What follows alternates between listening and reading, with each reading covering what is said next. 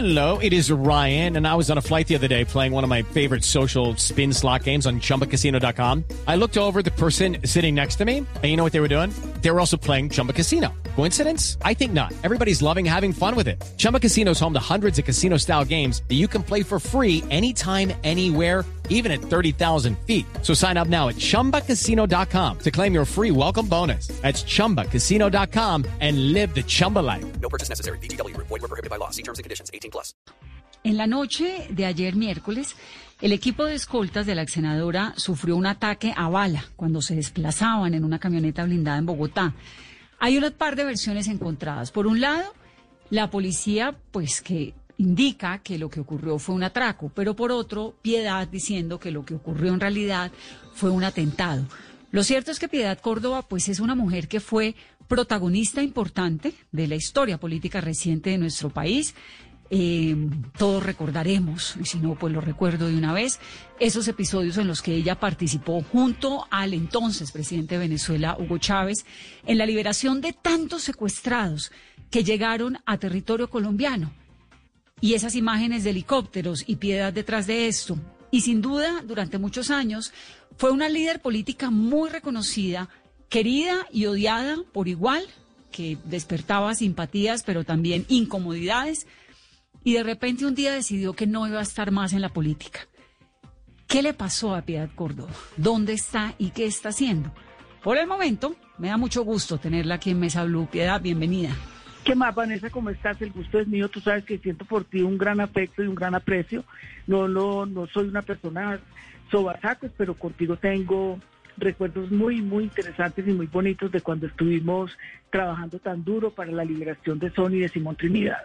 Eh, a cambio de la liberación de quienes estaban en poder de las FARC. Bueno, pero trabajando tú, no yo. Yo solo cubría, reportaba. No me metas en ese saco, por favor. Yo solo Pero reportaba tus, estaba- tus periplos por Washington. Sí. ¿Qué, ¿Qué pasó con esa piedad Córdoba que uno veía, pues en Washington, exactamente, tratando de conseguir la liberación de Simón Trinidad, la liberación de alias Sonia, que finalmente Sonia pues ya llegó aquí a Colombia, la tuvimos aquí en Mesa Blue, exguerrilleros, los dos de las FARC, extraditados, los dos en su momento a la capital estadounidense, y en su momento personajes importantes en esa negociación de liberación de secuestrados, unos tiempos súper complejos de Colombia. ¿Qué pasó con esa piedad? ¿Dónde está esa piedad?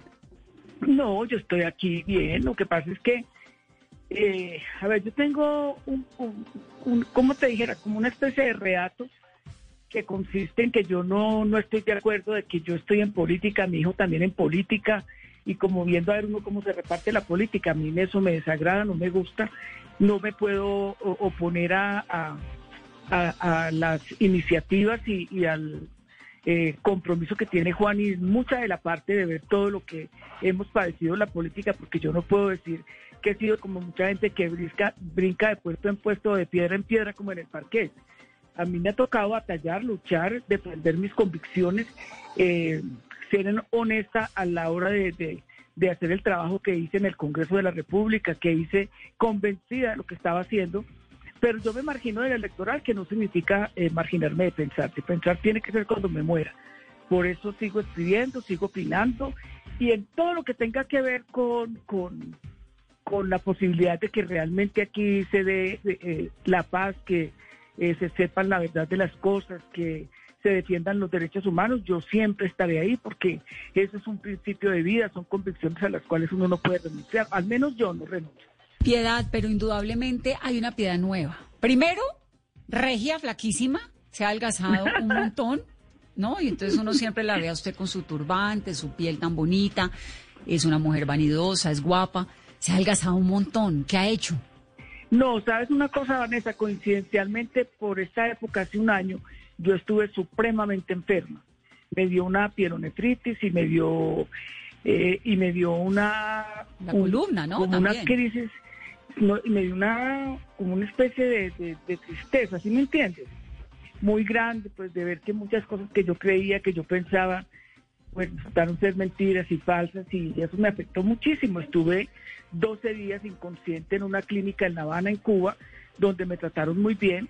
Estuve hospitalizada casi unos mm, casi 20 días Y pues obviamente yo bajé mucho de peso porque yo perdí el sueño, perdí la gana de comer y eso me, me, pues me hizo bajar muchísimo de peso que pues no lo, no lo, no lo he vuelto a recuperar, ojalá que no, pero, pero fundamentalmente fue realmente una, una crisis por la que atravesé. A mí no me da pena decirlo porque yo soy un ser humano como todo el mundo que se enferma, que se ríe, que está alegre o que, o que se entristece y a mí me dio realmente un estado de ansiedad muy fuerte porque yo esperaba mucho de, de, de mucha gente con la que yo trabajé eh, y cuando yo hice mi campaña recogiendo las firmas, yo recibí unos portazos en la nariz que yo no lo podía ni creer, pero pues fui lo, capaz de lograr las, más de las firmas que se requerían sola, con, con muy poquitas personas, pero recorrí el país en eso.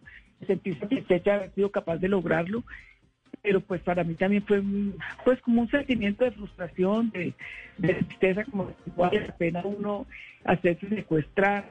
Eh, la manera como me lapidaron a mí de horrible, de horrible, eh, cómo me volvieron prisas. Para mí fueron cosas muy fuertes, porque yo en medio de todo soy una persona muy, muy, muy sensible, trato de ser muy solidaria con las personas que sufren o que padecen y, y creo en, en, ese tipo de política, pero por el otro lado también lo que te decía ahora Vanessa, a mí no me, a mí no me gusta o sea, primero no, me interesa hacerle sombra a Juan. Juan se vino en gran parte eh, donde estaba de Estados Unidos, un excelente psiquiatra ya, ganaba muy buena plata, pero él decía que tenían que limpiar mi nombre, que no podía ser posible que la gente hablara tan mal de mí, que me insultara cuando realmente yo jamás me robé un peso en este país, nunca estuve metida en líos de corrupción, nadie puede decir que yo tuve contratos o negocios o puestos, cosas de esas, no, yo hacía una política... Eh, eh, eh, de mucha oposición y, y de mucha denuncia, pero pues convencida de lo que yo estaba haciendo y de lo que lo, y que lo que estaba haciendo era lo que había que hacer. Porque Espéreme, Piedad, ubiquemos a los que no saben. Juan es Juan Luis Castro, ¿verdad? Sí, Senador sí. de la Alianza Verde, que además es médico, cirujano, es psiquiatra y es su hijo, Sí, digamos para los que no saben. Pero entonces, Sí, ¿qué sí. fue lo que pasó? ¿Usted se deprimió? ¿Entró en una depresión por lo que le, le- le logro entender? sí, En- yo me deprimí, no, yo sí me tuve una depresión muy fuerte. ¿Por y, qué? Y, y- y una depresión es una enfermedad. Mm. Yo me deprimí mucho porque porque yo no no creí nunca que la gente a la que con la que yo había trabajado, con la que yo me había matado, por la que yo me había hecho perseguir, eh, me, me, me volteara la espalda e inclusive casi que prohibiera que a mí me recogieran firmas para lograr llegar a la cantidad que se requería eh, exigida por el por el Consejo Nacional Electoral. ¿A quién se refiere. Piedad? Pues eh, los que me están escuchando saben a quiénes me refiero, porque no fueron unos, fueron muchos. ¿Eso fue qué? ¿Partido Liberal? No, pues el partido, a mí me sacó a gorrazos de allá Juan Fernando Cristo, pero, pero, y, me persiguió mucho, porque me da risa verlo ahora marchando al lado de Timochenko, eh, eh, muy orondo, como dice la poesía, y, y saber que a mí me persiguieron porque apoyé a Lucho Garzón, porque yo eh, eh, hablaba y decía que, que habláramos con las FARC para que entregaran la gente, para que se hiciera la paz, que era que yo llevaba el partido para el comunismo, para saber que en términos generales yo creo que entre los dirigentes y dirigentes que había en el partido, a la que más querían era a mí, porque yo lo sentía con la gente. ¿Juan Manuel más, Santos también entra en ese paquete? Claro, claro. Porque usted llegó Claro. relativamente a ser cercana a Santos siendo presidente. ¿Y qué pasó después? No, no, yo, yo lo que fui fue muy humilde, Vanessa, ¿sí me entiendes? Porque para mí estaba más, más por encima de cualquier cosa eh, el interés de que se llegara a un acuerdo de paz. Es más, nadie, nadie, nadie puede decir que a mí el gobierno me regaló un tiquete o me pagaba los hoteles en, en- en La Habana. Yo todo eso lo hacía porque yo estaba convencida de que había que hacer eso y que había que ayudar. Y lo hacía como un ejercicio eh, personal. Además, acuérdate que yo estaba inhabilitada por, por 42 años de cuenta del señor que está en la OEA. Claro. Entonces, yo tampoco podía aspirar absolutamente a nada. Entonces, sí, claro. Entonces, yo solo hacía, pero para mí también fue muy fuerte conocer la carta que envía Santos diciendo que conmigo absolutamente nada, cuando yo no fui sino eh, eh, en alguna medida, eh, yo diría que genuflex ante, ante sus cosas porque yo creía en, en- en ese proceso y porque yo creía que era necesario que se hiciera, Claro. pero nunca me imaginé que, y, y me dolió mucho, que muchos de los amigos que estaban ahí, no hubieran sido capaces de decirme en su momento, porque yo no me hubiera puesto a hacer eh, semejante lora, pues que no era una lora, sino una guacamaya. Yo hubiera seguido trabajando con todo lo que, lo que hubiese sido, pero yo no, yo hubiera querido que a mí me contaran en su momento de la carta y de las exigencias que él hacía contra mí, y la carta está en un libro, o sea, eso no, eso no me lo inventé yo. Sí. Entonces yo, a mí eso me, me, me, me, me afectó, me sentí muy mal, porque yo casi estaba rogando que me dieran algún- un pedacito de las FARC o de los PDF, o que me dieran, no, yo no, yo estaba trabajando desinteresadamente. Yo Piedad, pero ¿qué hay, qué hay de cierto en que a usted esos viajes a Cuba y esos viajes a Venezuela se los pagaba el chavismo? ¿Qué tan cercana realmente fue usted a Chávez? No, no, no, no, no, no, no, no, para absolutamente nada. Eh, empezando porque cuando arranca el proceso en forma, Chávez ya se había muerto. Chávez ya se había muerto. Cuando estuvimos en las liberaciones, acuérdense que él mismo mandaba un avión de Venezuela, donde no solamente fui yo, sino que allá estuvieron todos los familiares de las personas que estaban en Fuerte de las FARC, eh, acomodados en un hotel cinco estrellas con todas las de la ley y en algún momento si ellos necesitaban hablar conmigo, si tengo que decir, como cuando hice unas gestiones eh, para el presidente Maduro para, para reunirse con, con el señor Uribe Vélez, que mandaban y me recogían, pero que ellos me pagaran a mí, eso es mentira. ¿Usted tenía, mentira, llegó a tener sueldo del gobierno venezolano o eso es mentira? Nunca, jamás. Nunca, ni nunca he tenido un negocio, ni un contrato con absolutamente nadie y por una razón, Vanessa, muy sencilla, por una razón de dignidad. Yo soy una dirigente política, yo no soy una negociante de la política. A mí me enseñaron a hacer política, no me enseñaron a hacer negocios. Y yo precisamente por el respeto que me profeso y por el que exijo que se me respete, jamás le dije a Chávez que si me daba un contrato, que si me daba un... Es que no hubiera sido capaz de decirle eso. Y siendo tan amiga como he sido y como fui de Nicolás, eh, ma- mucho más cercana en su momento que, que el mismo Chávez, porque yo con Nicolás me, me hablaba permanentemente, porque es que Nicolás ayudó mucho en las liberaciones, pero yo no, él no puede decir, ni lo puede decir nadie, ni así como eh, yo diría que pensando con el deseo de que no, que yo tenía ya una serie de contratos, yo tengo nada, nada, nada, ni nunca, ni mis hijos, ni yo hemos tenido nada. ¿Usted de qué vivía en esos años tormentosos cuando ya no era Pues, mi amor, la senadora, pensión, cuando la no pensión, era...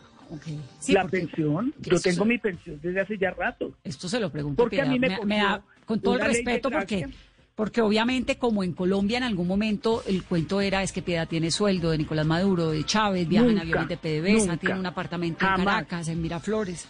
Mira, mira Vanessa, y si fuera cierto, yo no diría que es mentira, porque quedo, quedo muy mal parada con ellos, ¿sí me entiendo? Pero ellos saben que no es así, yo soy eh, en eso una persona que, que de, de, ¿cómo te dijera yo? Eh, de reatos, pues, o sea, yo no, yo no estoy por un puesto, por un negocio, y somos muchos en América Latina, yo hago parte del grupo de intelectuales en defensa de la humanidad, y yo no veo, ah, ahora, muchas veces, cuando hacen eventos, le dicen a uno que le mandan los piquetes. Y muchas veces yo he dicho, yo no lo necesito. Yo llego a un hotel donde, eh, que es el, el Meliá, donde a mí siempre me asignan una habitación por seguridad, pero de resto yo con ellos no tengo, ni he tenido negocio. Y soy muy amiga de él, pues, hace- no la veo desde marzo ni hablo con ella, pero pues es gente querida, es gente que, que, que a mí me escucha cuando yo hablo con ellos, o, sea, o yo tengo necesidad de que le ayuden a alguien, pero yo a mí no. A mí en absoluto, lo puedo decir con tranquilidad, de que yo jamás he recibido ni sueldo de ellos, ni he tenido negocios con ellos, ni... Porque es que a mí me parece más importante el respeto. Es como cuando alguien me preguntaba a mí, que me molesta bastante, que verdad que usted es la novia de Chávez. Entonces yo hago política y yo no puedo hacer una política de tú a tú con el presidente Chávez, porque entonces soy la novia de Chávez, o la amante de Evo, o la de Correa. Pero resulta que el, que el comandante Fidel Castro, todos ellos se reunían y hablaban de política. Y entonces a mí no me hablan sino de cama, eso no es así, eso es una falta de respeto. Bueno, pero así hubiera sido, ese sí era problema suyo, ¿no? Ah, pero clarísimo, total, y no lo hubiera negado nunca.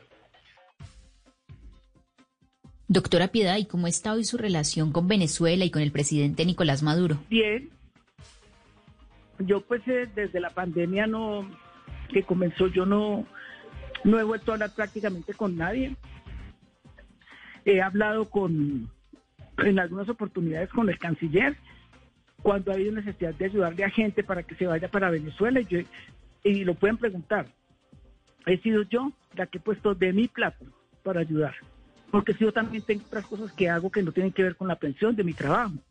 Pero bien, yo pues soy de las que pienso que eh, a Venezuela hay que dejarla que resuelva sus problemas soberanamente y en lugar de estar torpedeando ayudar a que realmente una situación de bloqueo tan brutal como la que viven se supere para que puedan normalizarse las cosas.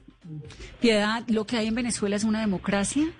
Pues yo pienso, eh, eh, Vanessa, que lo que hay en Venezuela es una, una democracia electa por ellos, porque a Nicolás lo eligen ellos. A Nicolás no se roba las elecciones, dicho por el presidente Carter, que es la- el sistema electoral más, más seguro de, la región, que inclusive el de ellos en Estados Unidos es el de Venezuela. Ahora, que uno pueda o no tener contradicciones es otra cosa. Que, que la situación de, de, de, eh, campaña tan impresionante en contra es otra cosa. Y además, eh, bueno, cosas sobre las que yo no, no quiero opinar porque tiene que ver más bien con, con sus propias decisiones. Piedad, entonces, entra una depresión, entra este, este tema eh, pues fisiológico complicado, se va usted a Cuba y cuando regresa se aleja de la política por cuenta del hijo senador y por qué más. ¿Qué pasó? Es que a mí me sigue sorprendiendo mucho porque usted desapareció. Me alejo porque, porque pues estaba muy, muy, muy, muy decepcionada. Y dije, esto no, esto no vale la pena. O sea, eh, uno hacerse moler por tantas causas, por tantas personas. Y, y es que de verdad, Vanessa, eh, tú, tú no, tú haces cosas que tú no esperas que te digan todos los días. Ay, gracias, te agradezco mucho. Ay, ¿qué hago? No, pero uno sí espera reciprocidad. Porque si yo he sido eh, y lo puede, se lo pueden preguntar al que quieran y a la que quieran y lo reconocen. Porque a mí me llaman para alguna cosa y yo independientemente de lo que sea, si puedo ayudar, ayudo y me preocupo y me muevo y logro hacer las cosas porque esa es mi razón de ser, ese es mi temperamento. Pero para mí sí fue muy fuerte que, pues, o sea, que gente que era tan amiga, prácticamente, le, por ejemplo, las PAR le prohibieron a la gente que me recogieran firmas. Pues, o sea, que yo, yo, yo no podía entender. O sea, mucha gente me buscaba en las regiones porque me, me, me identificaba con muchas de las cosas que yo había hecho. Y después de- se escondían porque no les dejaban que me recogieran firmas. ¿Por qué, ¿Y por qué ocurrió eso, digamos? Uno diría que una persona que de alguna u otra manera eh, cre- se creía o creíamos todos que era bastante cercana al secretariado de las FARC, ¿por qué termina pasando eso? Mira, yo creo que esa es una, una deformación que se logró hacer para desprestigiarme, porque pues obviamente que el, imaginario de las FARC pues no es el de Disneylandia, pues. Pero, pero realmente yo no tenía cerca. Yo, yo a Timochenko lo vine a conocer cuando llegó a La Habana. Y es más, y él lo puede, él, él lo puede desmentir si lo, lo que estoy diciendo es falso. A mí me llaman de Telesur porque yo trabajé con Telesur en Causa Justa, que también, eso sí, ahí sí me pagaban. Claro. Era su programa de televisión de Sí, opinión y de sí. entrevistas en Claro y, de- decirte además que lo que me pagaban lo regalaba a los países donde iba con la gente con la que yo trabajaba. Porque por lo general era gente que tenía muchísimas dificultades, como Berta Cáceres en, en Honduras, que la asesinaron y era mi gran amiga. Pero lo cierto del caso es que yo conocí a Timochenko en La Habana y Timochenko eh, se puso iracundo porque yo lo iba a entrevistar y yo, y yo fui porque me pidieron de Telesur que lo hiciera yo y yo me puse a estudiar con Lisandro Duque porque yo realmente ese señor no lo conocía. Cómo era, de dónde era, cuál era su acción. Yo hasta llegué a pensar que era verdad que era médico. Entonces, yo realmente, y él fue muy displicente siempre conmigo, como lo ha sido Carlos Antonio, todos ellos, y, y una de las, de las de las cosas que han dicho es porque yo soy liberal, pero liberal era Juan Fernando Cristo, liberal era el señor Santos, liberal eran todos ellos. ¿Usted no tiene la relación alguna hoy en día con los miembros de la ex FARC que están hoy en día en la política?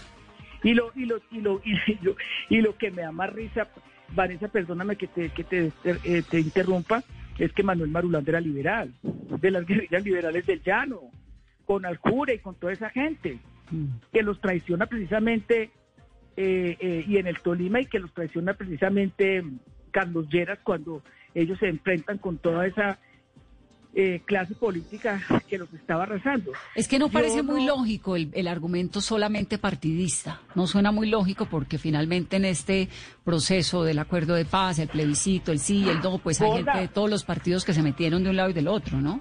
pero yo no sé por qué a la única que no le a la única que le sacaban lo del Partido Liberal era mía, a lo mejor porque ya no tenía, con, no era senadora o no tenía poder o yo me había distanciado del partido porque yo sí me distancié del partido, que no quiere decir que haya renunciado al partido. Yo sigo siendo liberal. Piedad, antes Y- de, de- de preguntarle lo que ocurrió anoche, hay dos cartas suyas, una ante la Jurisdicción Especial para la Paz y otra para la Comisión de la Verdad.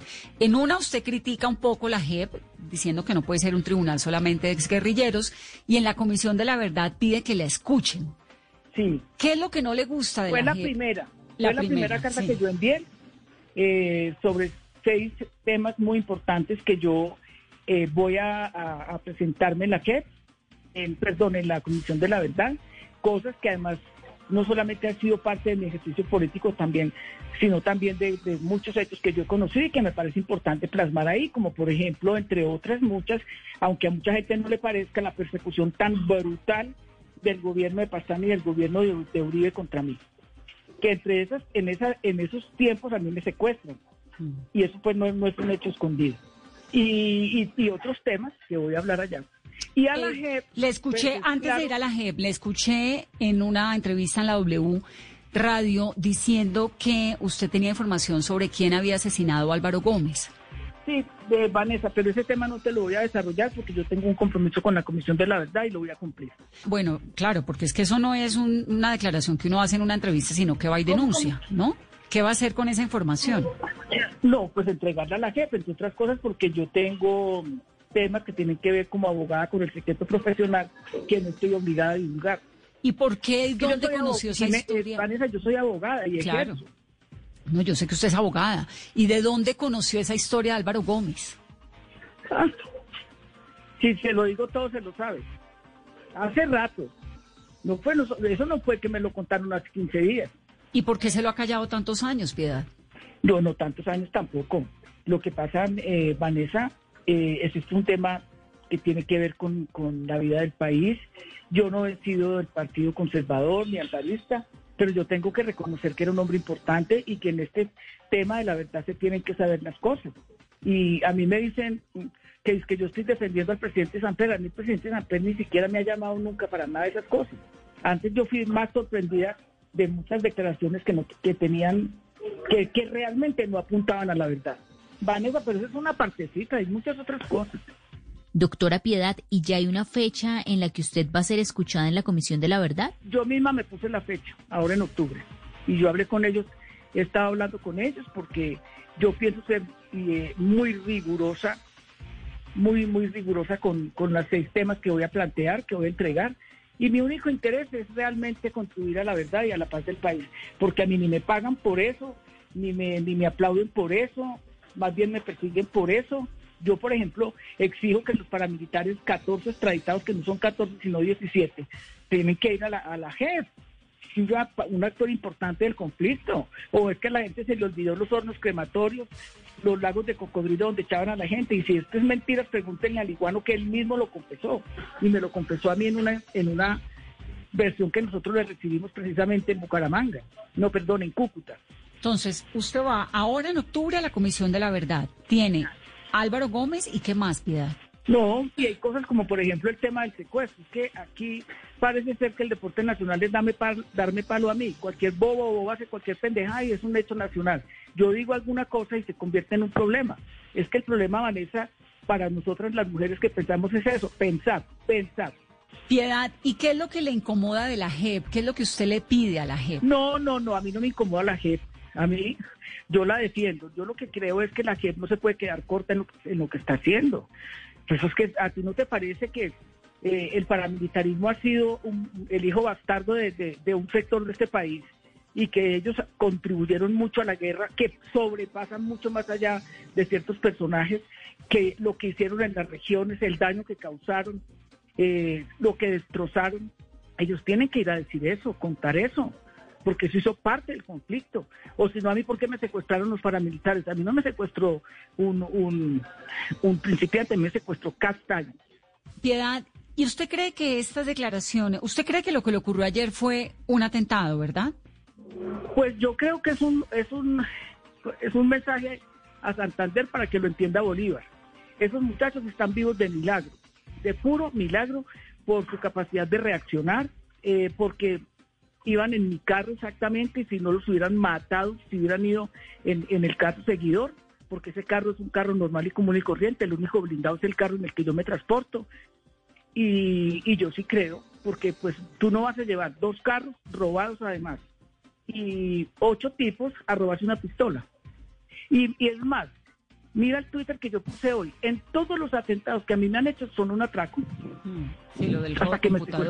Pero Sí. sí. en este país, este país es muy violento, Piedad. En este país, cuando quieren hacerle daño a la gente, la hacen verdaderamente, lo hacen verdaderamente.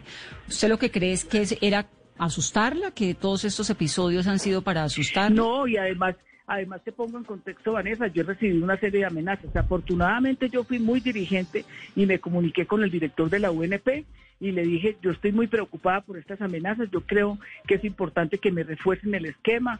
A mí me da pena estar pidiendo gasolina, que un carro, que lo otro. Yo eso soy bastante delicada y lo pueden preguntar. Pero yo sí tengo claro porque las amenazas, afortunadamente, vuelvo y te reitero, yo había informado a la UNP para decirles que estaba muy preocupada y es más, me había quedado de ver con el director de la UNP para mostrarle unos WhatsApp a ver si éramos capaces de descifrar cuáles eran los teléfonos.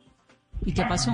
¿No hubo reunión o sí? Pero, pero hay, pero hay una cosa, eh, Vanessa, que, que yo no sé por qué la gente no entiende, es que en el marco del conflicto fue el asesinato de Álvaro Gómez Hurtado, pues Claro. en el marco de esa guerra tan violenta y tan cruenta. O, era que la- o es que la vida de Álvaro Gómez para uno no sirve porque era conservador. No, no, no, no, por supuesto, no, no, por supuesto, pero además porque el país merece saber qué fue lo que pasó con el capítulo de Álvaro Claro, Gómez, claro. porque hace parte además de la historia de y es, una, y es una responsabilidad ética. Pues Piedad, ¿está tranquila? Sí, yo sí. ¿Se Uno no pasa del piso, hermana. Yo ya he vivido tantas cosas y he vivido tanto. eh, también he tenido tantas satisfacciones que yo pienso que del piso no paso. Entonces tenemos fecha, que es octubre, para ir a la Comisión de la Verdad. Ya hoy me comuniqué con ellos, ya hoy hablé con ellos, porque yo les había dicho que comenzaba en octubre y hoy tuve la, la, diligencia de, comunicarme. He hablado con el padre de Ru, que ahora resulta que es socio mío para encubrir a Samper, cosa más rara del mundo, pero bueno, eso hace parte de toda la diatriba. Lo único que puede esperar el país de mí es mi responsabilidad y mi seriedad. ¿Usted Porque volvería, no- quiere volver a la política? ¿Le hace falta? No, para nada. No me hace- o sea, me gusta opinar, me gusta escribir. Yo, yo pienso mucho en las cosas que pasan en el país. Pero como de irme a meter ahora a reuniones y que, eh, que candidata de tal cosa no me interesa para nada. Yo ya di lo que tenía que dar, hice lo que tenía que hacer en el Congreso, di debates que no los daba nadie. Yo fui la primera que denuncié a Álvaro yo fui la primera que hice el debate sobre paramilitarismo en el Congreso que me quedé sola, yo fui la primera que abrí el debate sobre parejas del mismo sexo que me trataron de homosexual y que me había separado porque me iba a ir a vivir con una amiga. Yo fui la, primera que hablé sobre interrupción voluntaria del embarazo con las causales que retomó la Corte Constitucional. O sea, yo no me pasé mamando gallo en el Congreso. Doctora Piedad, ¿y cuál es su lectura del momento de país que estamos viviendo en medio de la polarización, de la movilización social, de estas protestas, de los excesos por parte de la fuerza pública que vimos en los últimos días? Primero que todo, yo no creo que aquí haya polarización. Aquí lo que hay es una profundización de un régimen fascista que trata de coartar las libertades. Un presidente de la República que se vista de policía, uno no sabe si es una caricatura, si es un chiste, uno no, no, no, no, no, no entiende qué es eso. Un presidente que actúa tan rápido para inculpar a, a jóvenes, pero que no ha podido coger ni siquiera un ratón para saber quién mata a los líderes sociales, eso no puede ser un buen momento. Y ahora pues eh, eh, el cuento es que si casi que en tapaboca pueden usar para salir a las, a las manifestaciones. Bueno, lo del tapabocas es, el, es, es, es la capucha, ¿no? Y es el gran dilema del momento por los protocolos que está pidiendo el Tribunal Administrativo de Cundinamarca. No. La alcaldesa y el, y el presidente no se han podido poner de acuerdo en que si se deben poner, se pueden o no poner capuchas. ¿Por qué es que se pueden poner capuchas para salir a, a manifestarse? Pues yo creería que en muchas de esas situaciones y actuaciones hay grupos interesados en desvirtuar la, la marcha pacífica, la protesta social, y muchos se meten a eso, a dañar y a, y a, y a atentar contra la gente y contra los bancos y contra las instituciones. Pero, pero mucha gente no sale a eso. Y yo sí creo que hay una acción determinada para des- destrozar la, la posibilidad de la protesta social. Sí, pero Piedad, ¿por qué, la, porque el, el tema, digamos, entre muchas diferencias que hay de ese protocolo de las manifestaciones, es el del encapuche, encapuchado. Si usted es una señora que ha mostrado la cara siempre, siempre ha mostrado la cara, gústele al que le guste la ha mostrado, ¿por qué los demás, el que quiera manifestarse no la muestra? No, yo no, da entiendo cuál es la defensa de la, de la capucha. Vanessa, Caperuza, yo creo ¿cómo que hay dos. Encapuchado. Yo creo que hay dos cosas. Uno, porque yo lo viví cuando he salido a marchar los primeros de mayo, cómo nos han perseguido, cómo nos han echado gas, cómo nos han Pero usted nunca de- se ha tapado la cara, Piedad. Yo no, yo no, porque yo tengo una cara bella y a mí me gusta que me la vean.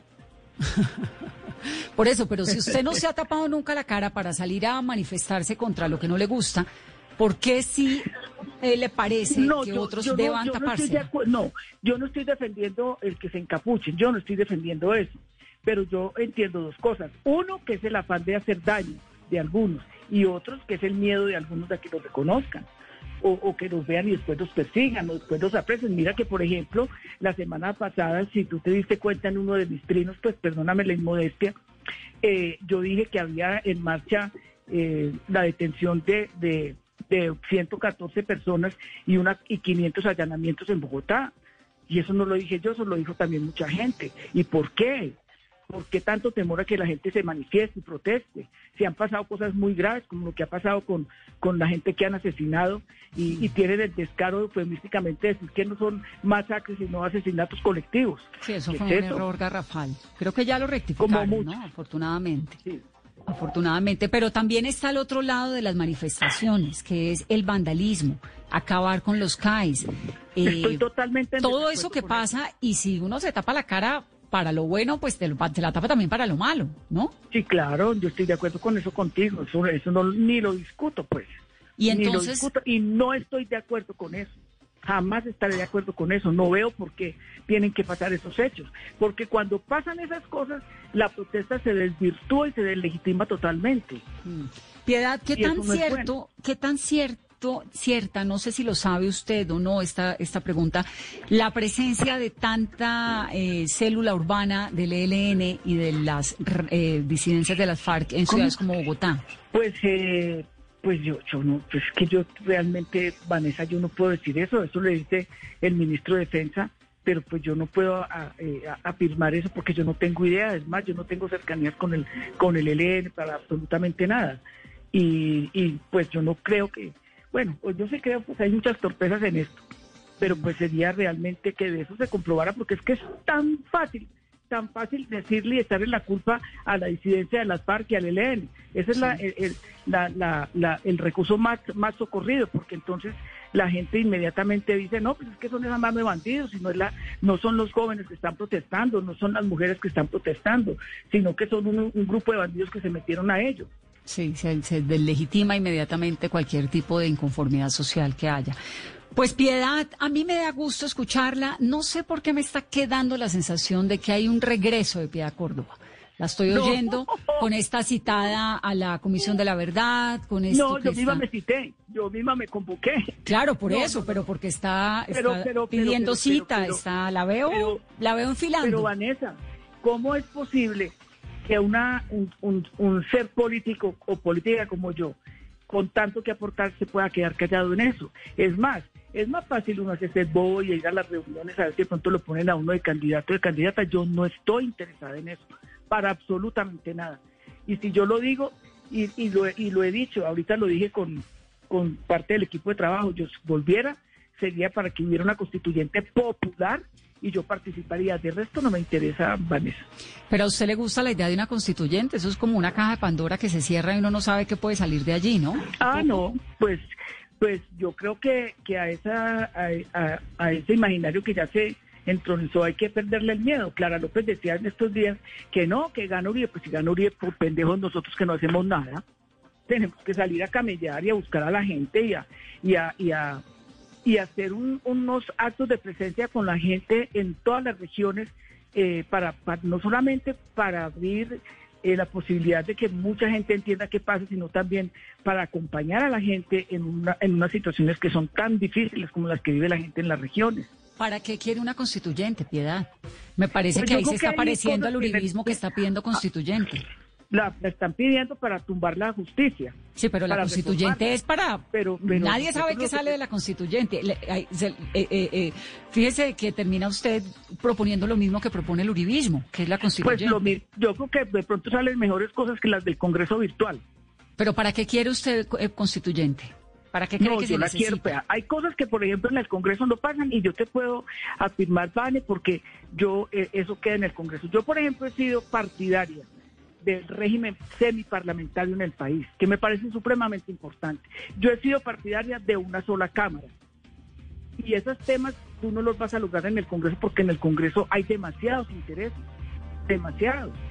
Y entonces yo creo que si uno convoca a la gente, obviamente Vanessa que eso no es fácil porque eh, aquí hay unos imaginarios muy difíciles de construir. La gente en- cuando matan a una persona dicen, ve que haría que lo mataron. ¿Qué sería lo que hizo? No, es una, es una, es un país de una, de unos niveles de violencia atroces. Muy, muy fuerte. Y, y por ahora, bueno, pareciera que el gobierno ha descartado la posibilidad de una constituyente, pero me parece muy interesante que usted ahí termina pareciéndose a, a, a Iván Duque en esa Pues yo creo, yo creo que tenemos objetivos diferentes. Eh, él puede pensarlo para, para hacer las reformas que quisieran. Por ejemplo, si hay alguien ha desconocido el Estado de Derecho es el presidente. Primero, cuando la detención de la decisión de la Corte de la detención domiciliaria del señor Uribe Vélez y segundo, cuando no le parece lo que dice la Corte Suprema con relación a la protesta. Y, y por ah bueno, y hay otro tema muy importante. Él tomó él actúa en derecho cuando desconoce que aquí no pueden haber tropas extranjeras sin autorización del Congreso de la República. No, él se pasa la Constitución por la faja. Sí, como consecuencia de eso, pues hay una moción de censura para el ministro en el Congreso, ahora también en octubre. Piedad, me gusta escucharla. Bueno, mija. Me da mucho gusto oírla.